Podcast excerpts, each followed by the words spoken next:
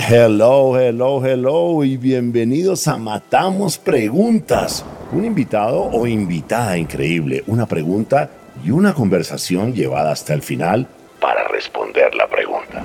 Sin decir más, aquí tienes tu host, el gringo loco, Robbie J. Fry.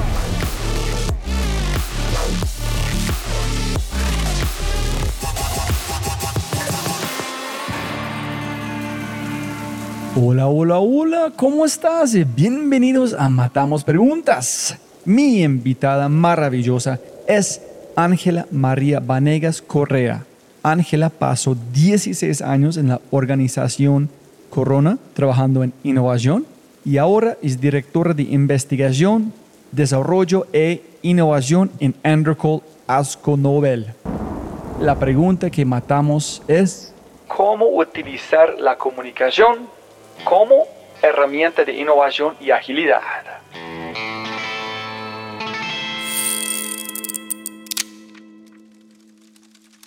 Pero antes de arrancar, ayúdame a multiplicar el impacto de Matamos Preguntas regalando una reseña en Spotify o en tu player favorito.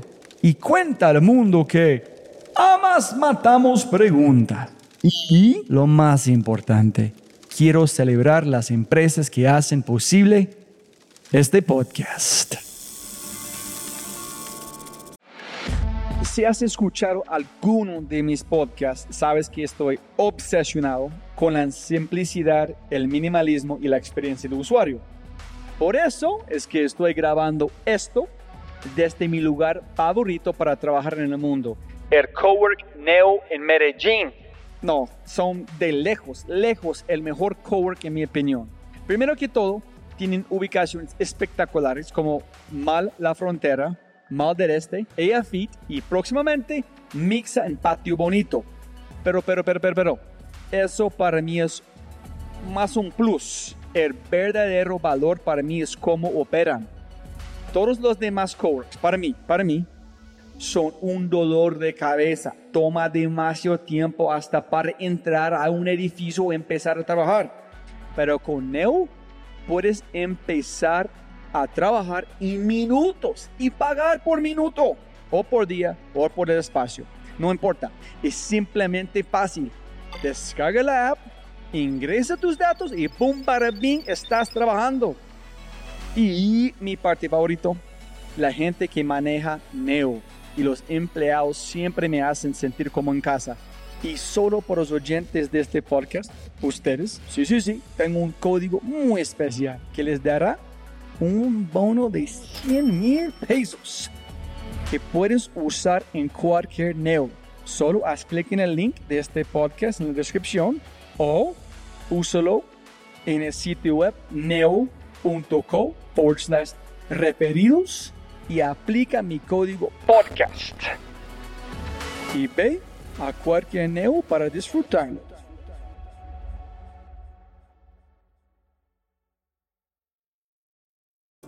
Ángela, siempre que más plátano, más tiempo. Qué placer. Igualmente, Robbie. Ángela, la pregunta que me encantaría de verdad matar es cómo utilizar la comunicación como herramienta de innovación y agilidad? Perfecto. Lo primero, y me voy a remitir acá a una frase que es de mi papá y que me ha enseñado a mí muchísimo en la vida. Mi papá dice, hay una época en la vida en que uno es y luego ex. ¿Qué significa eso? Que hay un momento en que uno es el líder de tal área, uno es el director de tal área, uno es el gerente de tal área y luego es el ex director, el ex gerente, el ex presidente, etcétera, etcétera. ¿Por qué me gusta tanto esta frase de mi papá? Porque al final lo que permanece durante ese tiempo es el ser humano. Lo único que yo no dejo de ser es ser humano. Entonces, ¿por qué quiero citar esto? Porque les voy a contar una historia de cuando llegué a Undercool y me enfrenté por primera vez a un equipo de 60 personas. Yo ya había liderado personas en otros de mis roles anteriores, pero nunca 60. Y lo primero que yo me preguntaba es cómo voy a liderar 60 personas. Entonces, traje a colación esta frase de mi papá para entender que es que al final todos somos seres humanos, lo que está en el trasfondo de todos, independiente del rol que tengamos, de la misión que tengamos en un momento de la vida, es el ser humano. Entonces, cuando empecé a estructurar un poco cómo me iba a enfrentar a este equipo, por supuesto, era importante conocer y entender cuál era el estado de este grupo humano. Y yo estaba entrando a una organización muy rigurosa en lo técnico y en la cual las conversaciones entre las personas eran netamente técnicas. Cuando yo llegué, llegué a reemplazar una persona muy protagonista en este mundo de la innovación y que había dejado la vara muy en alto. Entonces yo tenía un reto también importante, digamos que había dejado la vara muy en alto. Entonces yo tenía un reto de mantener ese espíritu técnico porque nuestra compañía lo exige, nuestro producto es muy técnico, entonces yo sentía que ese equipo tenía que divertirse. Seguir siendo muy técnico, pero divertirse y tener una aproximación y unos lazos más cercanos para lograr un equipo más cohesionado y donde la persona aflorara y sintiera más libertad de ser, de ser lo que era. ¿Cuánto tiempo observando? ¿Qué viste en cuánto tiempo? El día uno, cuando vi por primera vez al equipo, yo tuve esa sensación de aquí el alma de este equipo tiene que cambiar, porque era como llegar a un lugar súper serio, súper rígido, donde tú le preguntabas a la gente qué piensas y la gente no decía qué pensaba. Y bueno, y empecé como a indagar cosas más desde lo humano y nadie respondía nada. Entonces ahí confirmé que ellos necesitaban era más que se les imprimiera desde lo humano como esa posibilidad de hablar, como esa posibilidad de ser, de expresar. Y yo sentía que en ese momento no había un ambiente de libertad para que ellos se expresaran. Y para mí fue una confirmación muy bonita de el reto tan grande que yo tenía y que no sabía todavía cómo lo iba a abordar pero sabía que había mucho trabajo por hacer allí y que lo que hiciéramos se iba a ver e iba a mostrar un resultado muy impactante para la compañía. Entonces, en eso fue que yo empecé a trabajar y dije, bueno, yo tengo que empezar a entender cada uno de estos seres humanos para poder diagnosticar y para poder hacer un plan más consistente de qué es lo que debemos hacer con el equipo. Comencé entonces una iniciativa que la llamo Conversemos. Yo dije, vamos a hacer un experimento por acá, voy a empezar a crear unos espacios uno a uno con cada uno de los 60, primero para conocerlos, también para que me conozcan y para entender qué necesita cada uno, porque yo siempre he creído bastante en la inteligencia colectiva, pero también en la necesidad de que individualmente tenga el ambiente y sienta la libertad de comunicar, de expresar, sin necesidad de compararse en nivel jerárquico. Si yo soy analista y estoy en un entorno con gerentes, yo no puedo hablar entonces empecé a tener estas sesiones con cada uno y empiezo a encontrar este mundo maravilloso. Empiezo a encontrar un equipo absolutamente diverso desde toda la amplitud de la diversidad. Y precisamente yo pensaba, ¿cómo este equipo tan diverso y no todos tienen voz? Entonces empezamos a darle voz a cada uno. Cuando, por ejemplo, me pasaba que tenía que cancelar un o mover un espacio que tenía con alguno, ya me lo reclamaban, me decían, usted no va a eliminar este espacio. Porque era como un momento en que las personas sentían que eran escuchadas y que además se les validaba para hablar en cualquier otro espacio colectivo. Para una persona que piense todavía en modo jerárquico, cuesta definir cuando estamos en una reunión quién es el jefe, porque todos hablan con libertad y con propiedad. Entonces a veces es como, ah, es analista, este es especialista, este es gerente, quién es quién acá porque hay propiedad de todos para hablar.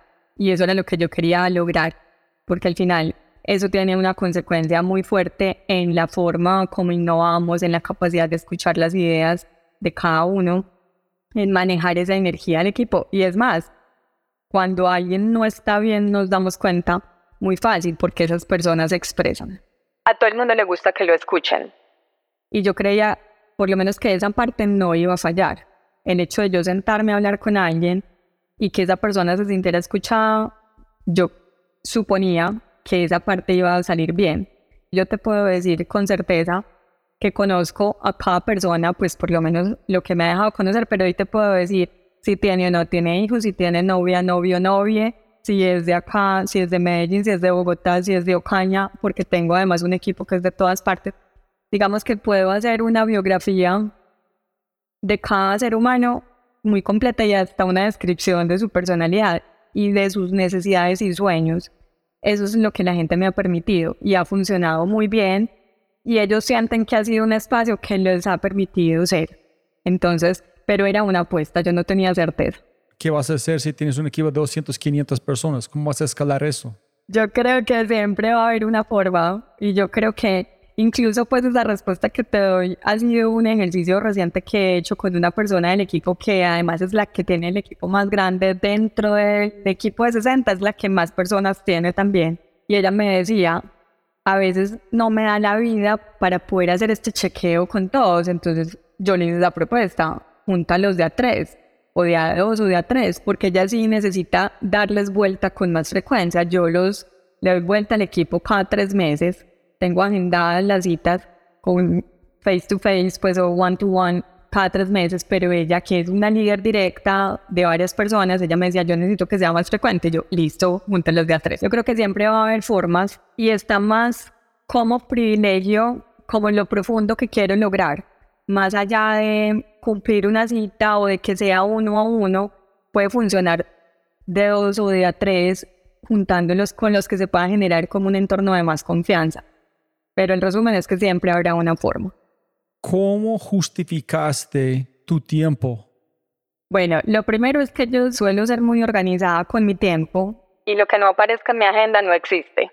Entonces, todo, todo, trabajo personal, yo con yo, todo lo tengo en mi agenda, porque si no, pues no voy a estar presente, no voy a poder sacar el espacio para ello.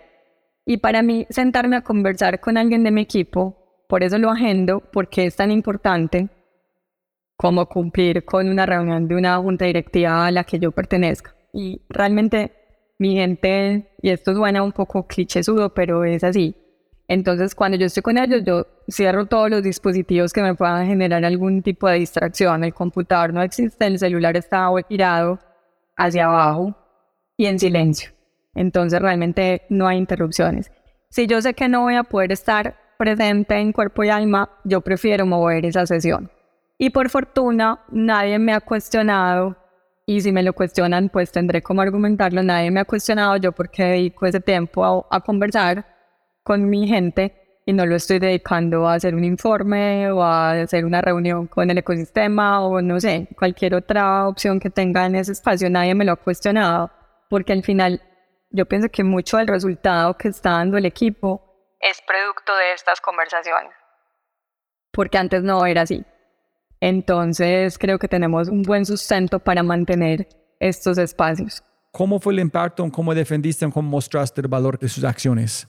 Cuando yo empecé en este rol tenía un reto muy grande y era evidenciar que este equipo de 60 personas entregaba el resultado que la organización necesitaba en cuanto a innovación. Y esto se traduce en uno de los campos cómo sacábamos a una buena velocidad de innovación en producto, básicamente. Esta era una organización cuya innovación en producto, cada proyecto se podía demorar 3, 5 años en salir adelante. O sea, era muy lento el proceso de generar innovaciones en promedio. Y cuando yo llegué, pues empezamos en paralelo también a implementar todo el marco ágil, muy inspirado en Scrum, pero digamos aterrizado el Scrum a compañías de esta naturaleza, pues que manufacturan bienes. Y realmente yo hoy pienso que haber montado Scrum solo, sin haber hecho estas conversaciones individuales, no hubiéramos logrado realmente implementar Marco Ágil. Porque en el Marco Ágil se necesita ese espíritu cooperativo, ese espíritu donde yo me apropio del resultado del equipo independiente de cuál sea mi rol. Y sé que si hoy Robin no pudo hacer la tarea y yo sí tengo tiempo a hacerla, no importa que sea la tarea de Robin, yo entro a apoyar esa tarea de Robin si no hubiéramos hecho estas conversaciones, más otras intervenciones que en paralelo hicimos también con el acompañamiento de gestión humana, como a incentivar más el trabajo en equipo, no hubiéramos logrado montar Marco Ágil de forma exitosa. Hoy nosotros pasamos de ese tiempo que te digo para entregar innovación al mercado a entregarla en menos de un año, máximo año y medio para los proyectos más complejos que tenemos, pero en la mayoría menos de un año nos tardamos en entregar innovaciones. Entonces hoy somos una fábrica de entregar innovaciones al mercado, a todos esos mercados que te conté en un principio que atendemos, cuando antes las áreas comerciales nos decían, a ver, pues la innovación, ¿dónde está? Porque están tan lentos entregándonos el producto que necesitamos para el mercado. Entonces, realmente ese ha sido el efecto y por eso hoy nuestra conversación con el área comercial, con el área de estrategia y crecimiento, con la dirección general es tan distinta versus el momento o la realidad que teníamos hace tres años y medio o cuatro años. Entonces realmente el impacto se ve ahí, se ve en números totalmente. Eso es un super wow. Entonces, si no manejamos la energía del equipo primero, ágil van a ser imposible. Entonces, conocer al ser humano, habilitar la comunicación, en la comunicación es que van a participar en habilitar la forma de ágil, en allá vas a resultados. ¿Este fue como tu master plan o este fue emergente? Yo creía todo eso desde el principio, el tema de las conversaciones, porque yo estaba convencida que teníamos que montar agilismo. Lo que no sabía muy bien era cómo iba a levantar un poco esa emoción del equipo y esa energía del equipo pero las conversaciones fueron ese habilitante y eso sí fue emergente.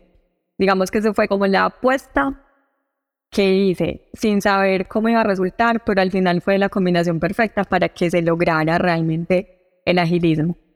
Y hoy tenemos unos equipos que trabajan cooperativamente, que se empoderan, que cada uno tiene su voz independiente del rol que desempeña, que todos escuchan entre ellos y que cada quien tiene sus ideas de innovación y no se las guarda.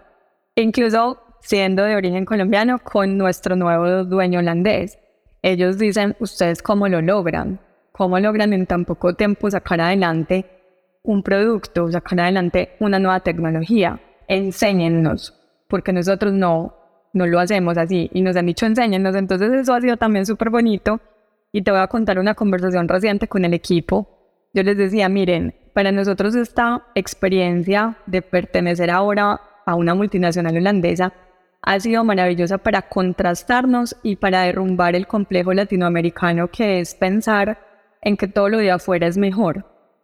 Cuando en esta oportunidad de hacer benchmarkings con Holanda y con otras partes del mundo donde está la compañía y darnos cuenta que en muchas cosas estamos en el mismo nivel y en otras en mejor, hemos podido decir, el complejo latinoamericano tiene que desaparecer, porque somos realmente muy buenos en lo que hacemos y mejores que otros en muchos temas. Por ejemplo, nosotros venimos hace mucho tiempo introduciendo tecnologías digitales a nuestra forma de desarrollar y diseñar productos que son productos tangibles.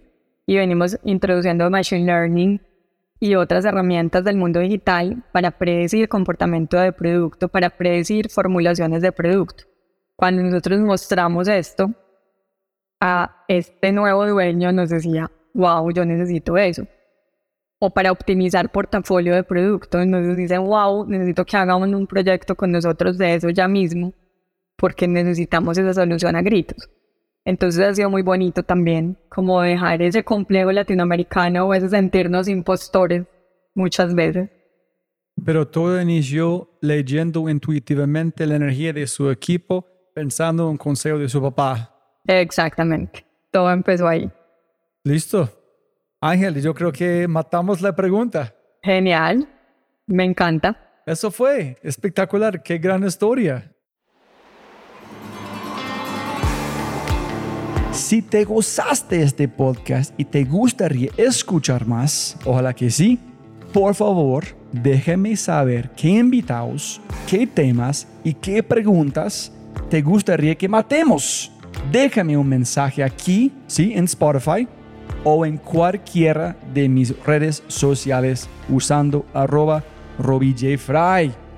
Y también, si quieres la versión extendida de este podcast, Debes ser un miembro de Quinto y puedes encontrar todo en quinto.ai, k i n n t -O Muchas gracias por escuchar y siempre puedes ganar más plata, pero no más tiempo. Chau, chau, chau.